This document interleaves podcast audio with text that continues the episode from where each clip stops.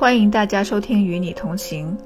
本期播客的录制时间是在今年五月。五月是全美精神健康宣传月，也是亚太裔传统月。当时我们邀请了两位华语同行来聊一聊他们在心理咨询专业求学、工作的经历，以及身在北美作为少数族裔服务多文化群体的故事。过去几年，新冠疫情带来了长期居家隔离、远程教学。我们看到针对亚裔的暴力事件激增，Stop Asian Hate 等呼吁停止亚裔歧视的抗议活动。以及高校录取中对优秀亚裔学生的不公平现象，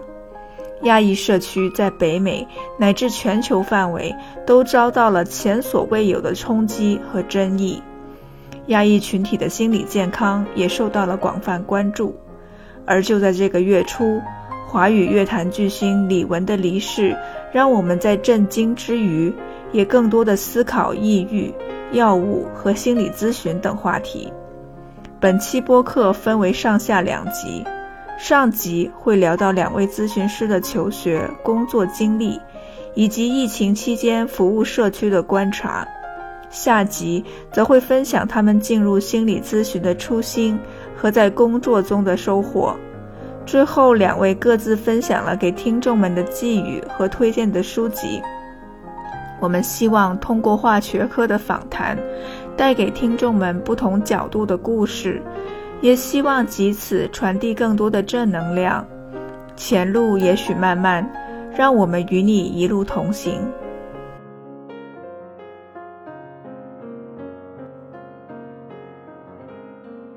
我是本期的主持人都瑶。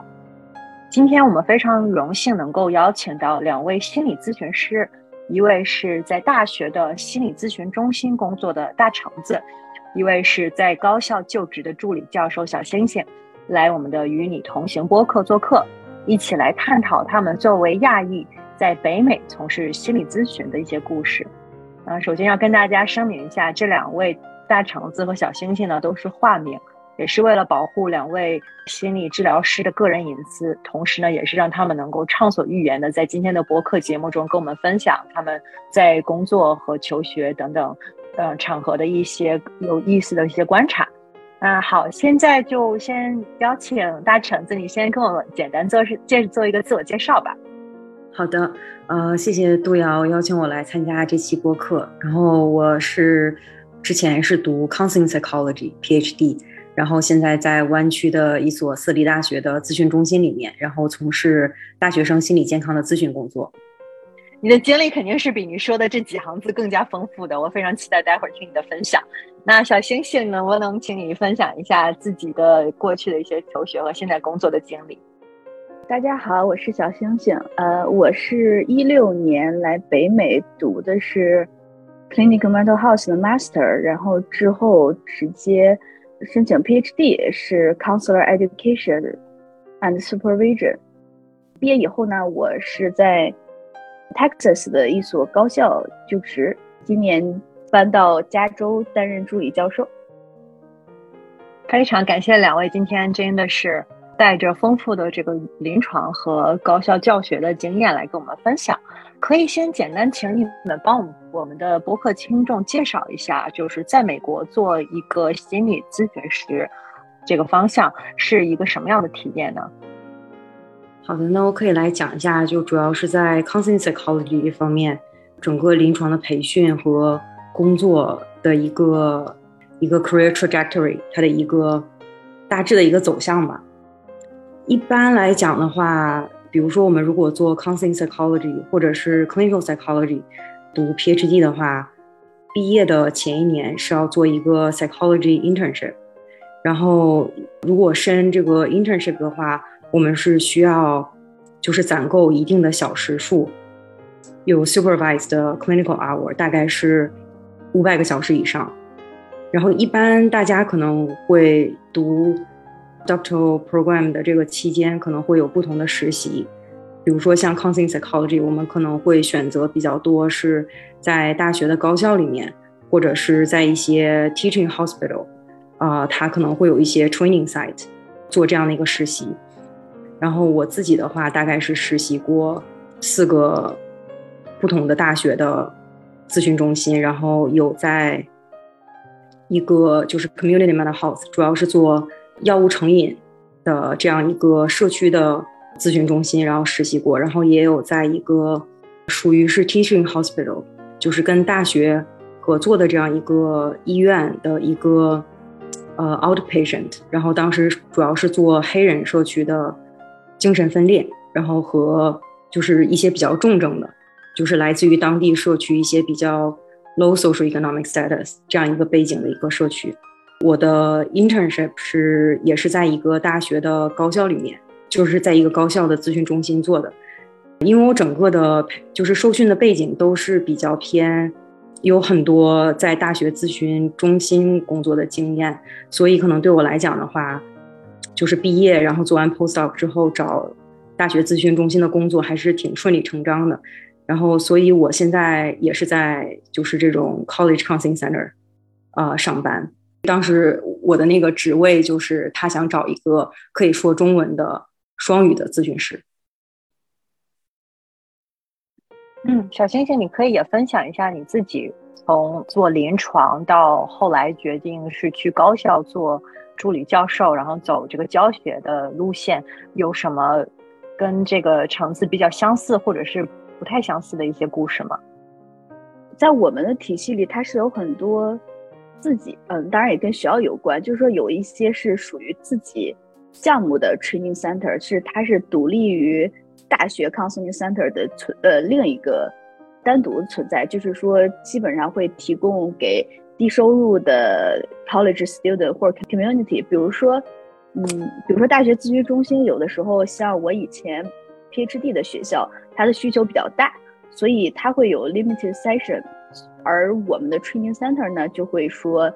建的比较久，但是因为它是一个 training center，所以他们也会 screening 说比较轻重的一个程度。所以我最开始的起点是说我做 practicum 是在学校的 counseling center，master 的时候一个全职的一全年的一个 internship 是在一个 community center。我不知道 counseling psychology 是不是这样，就是我们有一个很大的特点是我们的 inter 是。没有 get paid，所以它就很大程度上决定我们面对的 population 是 low SES，因为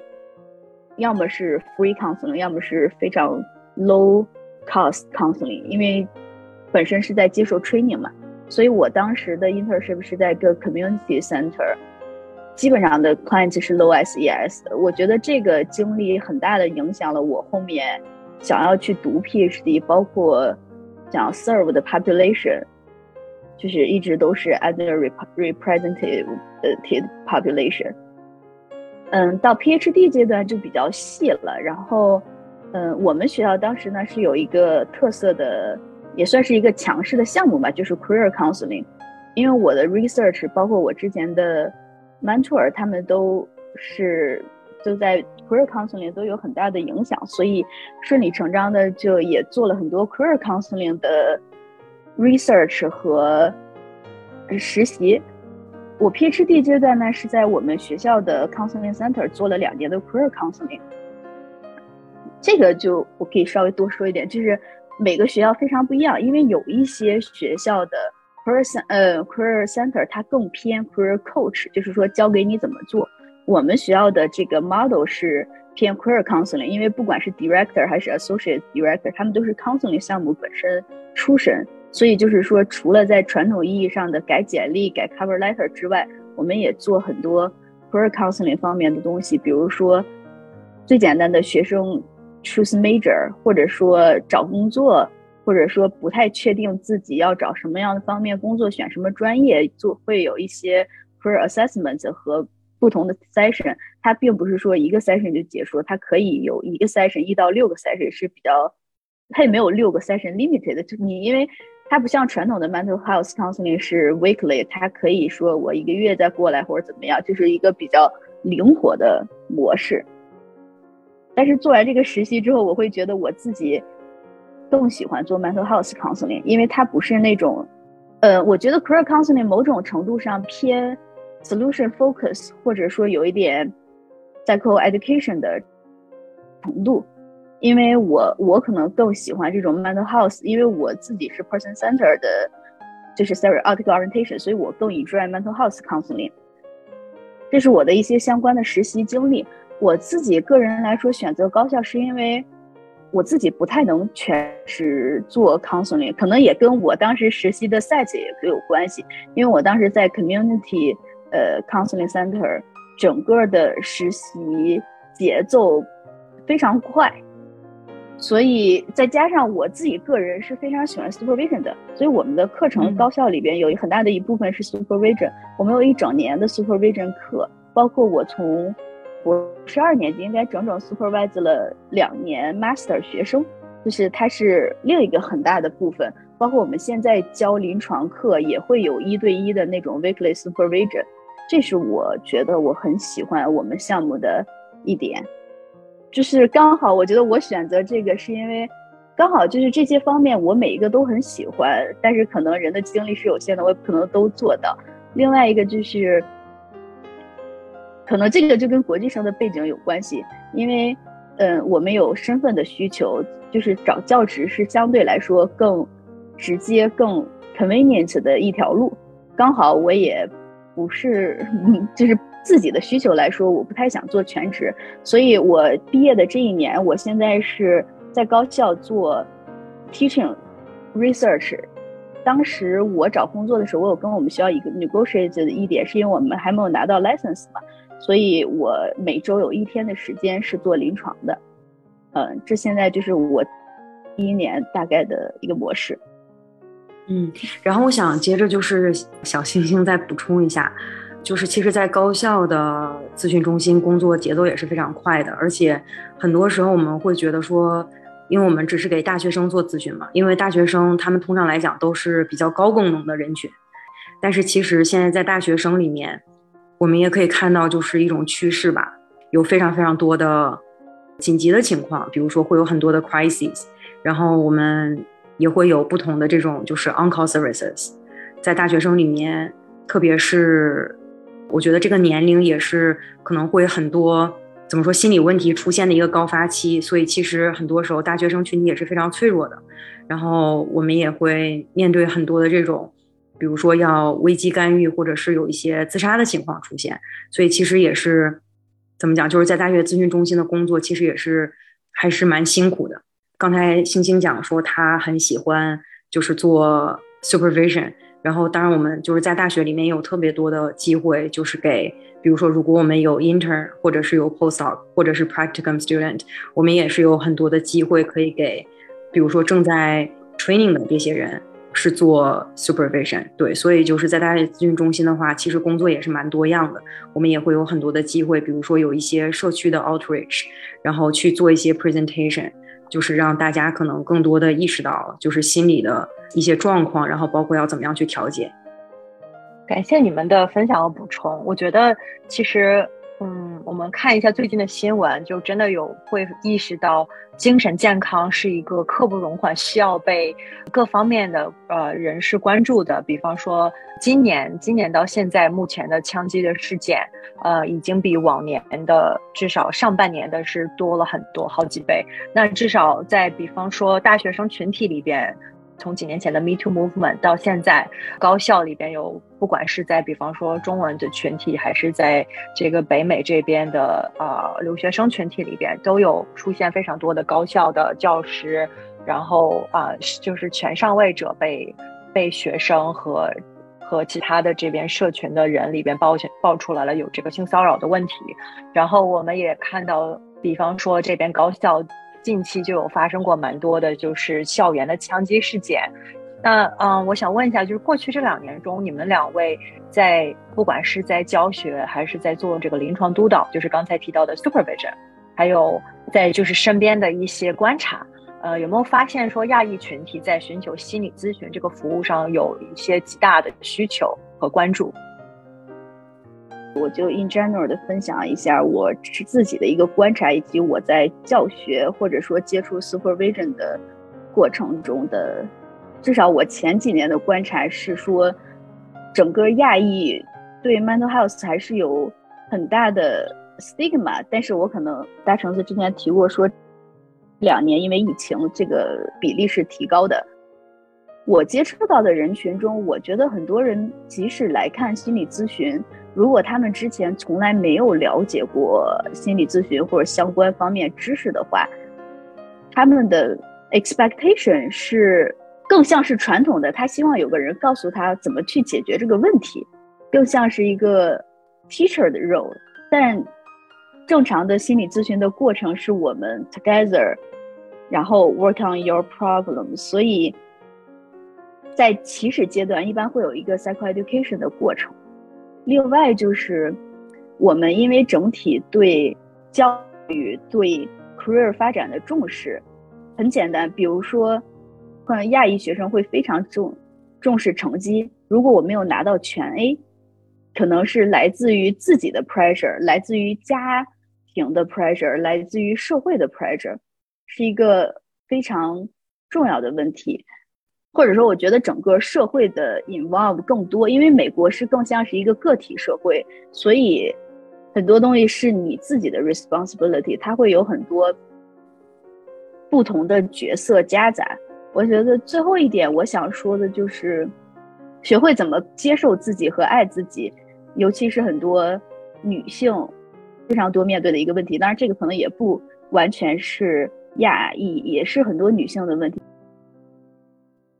我可能更多从大学生群体来看吧。疫情期间，其实整体上对心理咨询的呃需求肯定是有很大增长的。我觉得，因为疫情，它毕竟是一个怎么讲，就是说我们很多人一起经历的这样一个非常重大的创伤的事件，而且它真的就是一个在很很大的程度上，很多人可能是被迫或者说是无意识的，就是可能第一次的要面对很多心理的状况，对吧？就是因为疫情期间，很多时候最开始我们都是在隔离的状态，然后不能出去，所以很多时候会觉得非常的孤独，或者说有这种很强的，就是被隔离的感受。所以我觉得，在整体上，不管是大学生群体还是就是 in general 的话，我觉得其实大家对于心理需求的需要都是在增长的。然后呢，对于大学生来讲的话，我觉得也是很呃让人觉得很伤感或者说很唏嘘的一个现实吧。就是因为其实现在疫情，我们想已经差不多是三年多了，然后很多大学生可能他来到大学的第一年、第二年、第三年，其实应该是一个。重新的融入一个新的环境，然后去认识更多的、结交更多的朋友，然后有这样一个在大学里面属于自己的一个社交生活。我觉得其实因为疫情的话，这一部分是很大的被剥夺了，所以其实可能很多人会面对各种各样的这种，不光是孤独感，然后包括就是说觉得好像自己的大学生活好像就是被改变了，不是一个特别好像所谓的常规的这样的一个状态。对，然后我觉得可能面对很多很多的适应的问题，然后包括那我们疫情过去之后，然后我们要怎么样面对这几年就是消失的这些可能是可以有的一些经验感受，或者说一些跟其他人的一些连接吧。所以我觉得不光是有这种 adjustment issue，我觉得同时还会有很多的 grief and loss，可能是包括就是面对可能周围有一些人的离世，然后要怎么样去处理这些。失丧的问题，对。然后呢，说回来就是说，这两年就是在亚裔的，就是给亚裔的咨询上，我个人的体感是，我觉得好像我不知道是不是因为就是我搬来加州做我的 internship 跟 postdoc，所以我觉得就是可能这边加州的群体会更更大一些吧。然后我觉得是可能有更多的 representation，所以我觉得我自己的。比如说我自己看我自己的咨询案例里面，我觉得亚裔肯定是更多的。然后包括我觉得像我的 training side，他们也会特别的强调 diversity，然后会特别的强调就是我们要有这种 cultural sensitivity，然后 cultural humility。当然，就是我们咨询中心还是有很多亚裔的咨询师，但是可能如果亚裔的学生他想要去。配一个亚裔的咨询师，就是大家也会更多的去体谅到学生的这样一个需求跟偏好，所以可能因为我自己是亚裔嘛，然后我又可以讲中文，所以我在这个疫情的这几年，其实还是接到了很多，either 就是说亚裔的案例，或者是就是直接是中国的学生案例，所以我觉得，比如说在我做 internship 这一年，差不多，我觉得我百分之二十的 case load 都是就是用中文做咨询的。就我觉得跟我之前的就是受训相比的话，还是蛮大的。对，就我觉得那那这两年其实就发生的事情也很多，对吧？就是不管是呃政治上的，然后政策上的，还是说或者说文化上，然后我们环境上的。就是因为疫情，然后也有很多这种仇视亚裔的事情发生，所以我觉得其实整个亚裔的 community 都在受到一种很大的，怎么讲，就是一个一个创伤吧。然后其实大家在某种程度上是一起面对这样的一个创伤，然后要怎么样去看到自己内心的需求，然后看到自己的情绪的反应。然后我觉得从个体层面上来讲，因为很多的创伤，那可能很多人他会有一个应激的反应，对吧？不管是他。自己有受到了这样的一个不公平的对待，或者说直接受到了这种暴力，还是说他去听听到周围的朋友或者说家人的一些事情，那我觉得这也是一个 second hand trauma。所以其实我们会面对很多很多的这种 trauma case，就是很多这种创伤的经历。然后呢，另外一方面的话，我觉得也会有一些非常有适应性的这种。就是焦虑的问题吧，就是面对这个，可能我我们也可以说它是 cultural paranoid，就是我觉得它也是非常也是非常正常的一个事情，就是好像身体就是要有某种应激的方式来来去保护自己。很多情况大家会觉得说，哎，那我以前是很喜欢跟朋友一起出去玩，然后呢，现在其实我可能出去我去买个菜，在大街上走，我都会觉得说非常的焦虑，然后非常恐慌，因为我们整个大环境的这种改变吧。对，然后我觉得这种情况也是，就是听到的比较多。嗯，那当然就是提到了，就是美国的，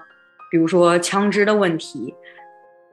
这也不是光在就是亚裔社区里才有的问题吧？但是我觉得它可能也跟我的这种，比如说男性的力量或者说 masculinity，它是非常重叠的。那就是说，比如说那一个人，他如果作为一个亚裔，他在一个美国社会上的话。呃，如果他又是一个男性，他要怎么样去，比如说面对自己的这样的一个身份的认同的问题？然后，那在这个过程里面，包括就是说我们自己的亚裔的文化，我们是怎么样去看待我们自己的情绪？然后我们怎么样去教下一代的小孩子去认识到自己的情绪？那我觉得在整个的这种在社区层面上来讲，其实我觉得我们可以做的还是有很多的。我们其实平常不太去聊情绪的问题。就是像小星星讲的，可能很多时候家长更 focus 在，比如说学业上面，就是课业成就上面。所以其实很多时候，对于情绪的问题，就是在东亚的文化里面吧，我觉得大家很多时候是要去追求一种和谐，或者说要让整体其他人舒服。所以很多时候对自己的情绪更多是一个压抑的状态，对吧？然后呢，在这样的一个文化背景成长起来的时候呢？东亚的文化可能会对女性，然后也有一些规训，对吧？然后，然后对于男性，然后怎么样去表达情绪，也有一些要求。比如说，在这样背景之下成长起来的人，他可能无意识的他会去学习很多，比如说上一代人他是怎么样去处理情绪的。一方面是压抑，然后可能在某一刻，然后突然之间就爆发出来。所以我觉得，就是这些这些问题，可能在咨询里面都是。更多的让我们去看到，就是说怎么样可以更好的去服务亚裔吧。对，然后最近也有一部特别火的美剧嘛，叫那个 Beef，然后我觉得里面也是非常非常 typical 的，就是一些亚裔的东亚家庭里面会产生的问题。然后包括我觉得它里面也聊到了一些，比如说性别角色，然后包括对于女性的一些 stereotype，包括男性要怎么样去表达情绪吧。对，然后我觉得就是也可以看到里面有特别特别多的这种 anger issue。补充一下，因为前面大橙子提到了那个 multicultural 的部分或者 diversity 部分，嗯，我在想说，因为因为加州是一个比较特别的地方，因为有很大的亚裔以及亚裔的咨询师是相对比较多的，但其实，在很多其他的州，很多时候你没有办法匹配到，作为一个国际生也好，作为一个亚裔也好，你并不是有百分之百的机会就一定能获得一个亚裔咨询师，所以。作为一个老师，作为一个教师，在课上，因为我也教 multicultural counseling，所以我就想提到这点。因为一开始的时候，我也会在想说，那我的课上没有人是国际生，我要不要把一些国际上的 topic 会议上去？如果说我的课堂上有非常少的亚裔，那我要不要做？我现在会有意识的加入一些，比如说国际生的话题，比如说一些我会请一些 A 是亚裔的 guest speaker，也会有一些讨论。当我的课上会有亚裔学生的时候，他们会觉得很开心，因为他们看到这是我们专业在强调的一个问题，包括 faculty 的 diversity。他会看到这样的 representation，其实很多时候大家只是不太了解，因为即使我们谈到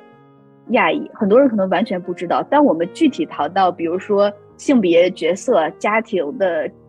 gender identity，或者说一些呃 family role，其实很多拉美裔或者什么，大家都是共同的。他们就是通过这个课堂的教育，他们能够共同的理更好的理解不同的 population，所以我们就会鼓励说，因为。你永远不知道你会见到什么样的来访，但是一定要从他们的角度。所以对于我来说，作为亚裔，我也会在我的课堂上有意识的，就是引入这些话题。哪怕我现在在学校可能有或者地区有很少的国际生的比例，但是就像我们正注重的就是培养 cultural competence，对，呃，和 multicultural social justice，我觉得这个是我们。非常重视和在意的一点，所以它对亚裔的应用也是相关的。非常感谢两位的分享，不管是自己在临床的工作岗位上去关注到现在啊，我们的学生群体、大学生的这个群体经历了疫情后的创伤，还有社会上的一些暴力的事件，还有一些文化上的冲突。以及，比方说性别上的一些对立的一些矛盾吧，然后有非常多的情绪压抑，然后需要被处理。我觉得这是一个非常非常难的工作，我都能够想象到，就是大橙子，你每天去上班，早晨出门，然后到晚上回来，可能就是一个整个人就是被榨干的那种感觉。嗯，然后那那小星星，我觉得你的工作也挺不容易的，因为你也是在疫情期间去在给这些大学生和研究生去上课。在这样子的一个远程的环境里边去给学生们上课，然后同样还要让他们意识到，就是你作为一个亚裔的教授，在教可能在你的那个班里边比较多的非亚裔的，甚至没有什么国际生的这个群体里边，让他意识到你教的这些多文化的这些关注的这些多元化呀，以及这些重要的意义，对于他们未来可能接受到的个案是多么大的。一个相当于 blessing in disguise，是一个非常大的一个祝福，我觉得都是非常让我们值得思考的。我们不光是说要在临床上给我们下一代的年轻人们提供更多的，就是了解自己语言的、知道自己成长文背景文化的这样子的治疗师，同样的也要去让可能没有对这个文化有一个敏感度的这些。本土的非亚裔的或者是非少数族裔的治疗师，知道怎么样去跟我们的这些需求有需求的这些少数群体，嗯，能更好的去处理我们的问题，用通过我们的角度去解决我们的问题。我觉得这个都是非常重要的。我想回应就是对要刚才讲的，我们工作感觉就是被榨干的这个问题，就是我觉得也也不能讲说是感觉被榨干吧，就是我觉得我们打工人的话，其实都是被工作榨干，对吧？就是因为我们生活在一个，就是我们处在一个巨大的这样一个一个工作的体系的一个机器里面，就是我觉得每个人可能或多或少都会有这样的一个就是生存的压力，但是的确我觉得。咨询的工作还是非常有意义的，然后很多时候也是非常 rewarding 的，就是特别是，就是你可以看到，当你的咨询在，比如说可能四次或者说到六次这样一个阶段，你就能看到，可能对于一个人他有很大的这种，怎么讲，就是说意识上的一个一个转变。那我觉得这件事情来讲，其实是非常有意义的。但是的确，就是我们的这个工作，就是特别是临床的工作，它是需要付出很大的心力的。不管是在咨询里面，然后要非常全程的这种精神集中，然后同时你要去有一个给对方，比如说他讲的话有一个反馈和总结，同时要给出一个就是治疗的一个一个 intervention 吧。那就是说，在我们去做 outreach 的时候，我觉得也是一个很好的去给社区，呃，让他们提高一个心理。关于就是心理健康的意识的一个很好的机会，其实就是我觉得我们的工作还都是非常非常有意义的。